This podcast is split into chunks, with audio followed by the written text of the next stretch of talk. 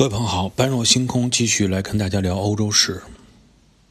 上一集啊，咱们说到，对于处于边缘地带的凯尔特人，凯撒带领着罗马大军是不能把他们放掉的。这些凯尔特人呢，觉得自己变聪明了，学了很多罗马的用兵方式，但最终因为时间不够，欲速则不达，学了个皮毛，最终。还是被击败了，而且损失非常惨重。但他们中间有这么一小部分凯尔特人，选择了依然是这种，呃，实事求是的这种方式，就是我呢，学你是学不了了，我有没有有效的抵抗你罗马军团的方式？手里还有这么一个活儿，什么活儿呢？就是他利用。森林和沼泽，啊，往森林和沼泽里跑，躲起来，看你罗马军团能把我怎么办？应该说呀，对于这种正规军来说，你的战术怎么样，它都不是成太大的问题。但一遇到这种森林沼泽呀，需要深入进去。跟你甚至于一对一的躲作战啊啊单兵较量啊，就存在很多问题，而且有些时候啊，森林沼泽对于正规军来说，始终是一场噩梦，甚至于到了现代战争中，啊这部分地方，正规军还是不太敢愿意涉入。比如我们看了很多的关于越战时期的历史，就发现美军到了这种地方也依然是不行。啊，不能得心应手。本身正规军倚仗的都是武器阵型的优势啊，但是到了森林里边以后啊，那么受到了很大的限制，发挥不出来这些优势。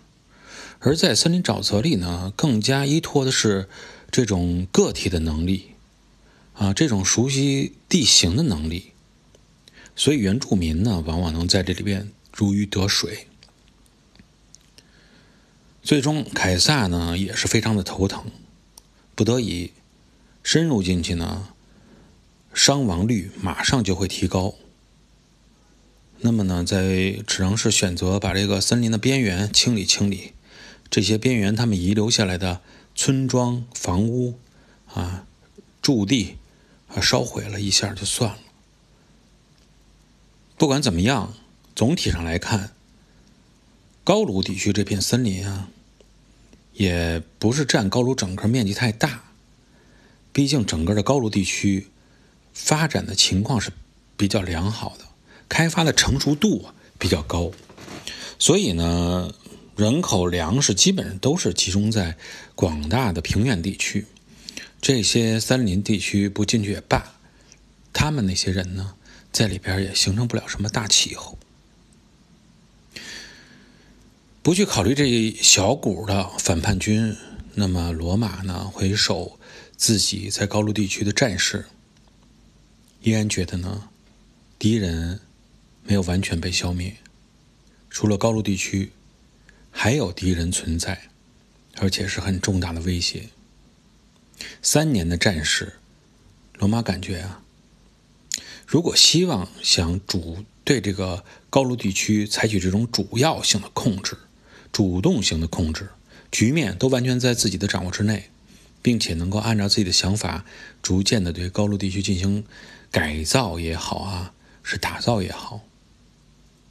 那么必须要做到一点，就是必须让高卢人彻底的放弃他自己能够从外边引入外援的这个梦想。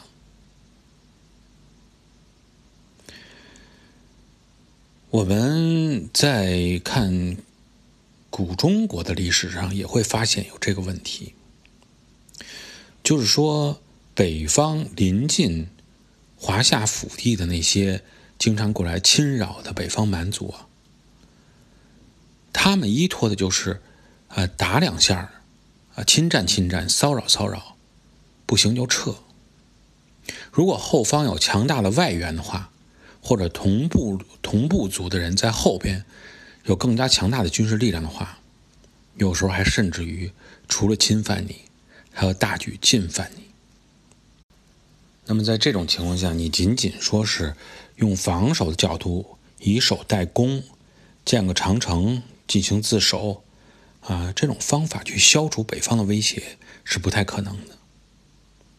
你只有通过真正的积攒起自己的实力，以攻代守，突破出去，能够在对方的腹地横冲直撞，让对方知道你的实力，才有可能让自己的国家。更加稳定，自己统统治的地盘啊，更加巩固，更加稳定。比如说，我们当时在秦朝的时候啊，建了长城又怎么样呢？依然会受到各种北方的威胁。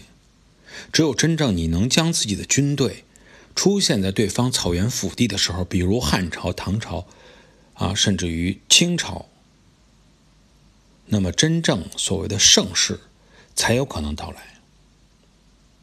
饮马瀚海，风狼居胥，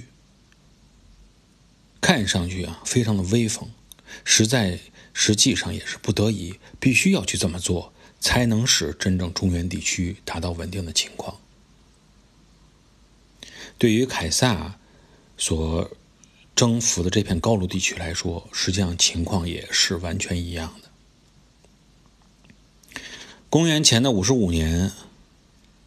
凯撒这边还没动手，又发现有两只日耳曼部落跨越了莱茵河，进入了高卢地区进行骚扰。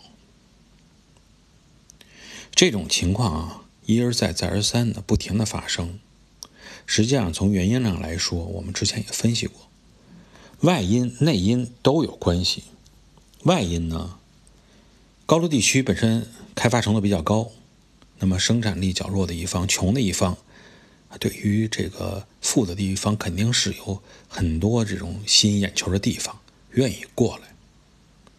而凯尔特部落之前又是内斗不断，啊，有时候又为了对付罗马人，还要从日耳曼人请些外援；对付本部族的人，不同部落之间的人，也需要请点外援。就这么不断的，人家邀请人进来，人能不骚扰你吗？还有外部一个原因呢，就是日耳曼本身内部也有矛盾。日耳曼呢，它实际上呢，在东西方也是分，靠近西边、靠近高卢地区地区的这边啊，相对来说比这个靠近东边那边啊发达一些，也是出现了这种先进程度、内部的发展不平衡的局面。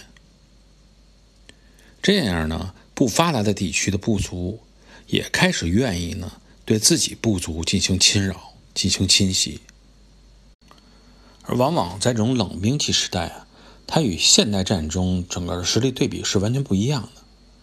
现代的战争中，基本上就说你国家实力越强，那么你的军队实力相对来说也越强。但冷兵器时代啊，在古代，往往是你越落后，你的军事能力越强。军事效率也高，啊，这个战士也勇猛。主要原因呢，还是因为欲望的驱使。穷啊，他必须得把这个富饶的地方攻打下来，有吃有穿有享受，所以这个时候他的攻击力肯定要比你守着一方啊要强很多。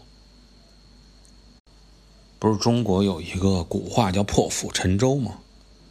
啊，把这个。粥都砸了，然后把这个锅都砸了，咱们不过了。你要不把这场战斗打赢了，啊，咱们就饿死。所以呢，这样战士的战斗力呢就非常的强。转化成，你看这个日耳曼人这个原始部落和稍微富足部落的争斗也一样，他不是破釜沉舟，他就没釜没舟。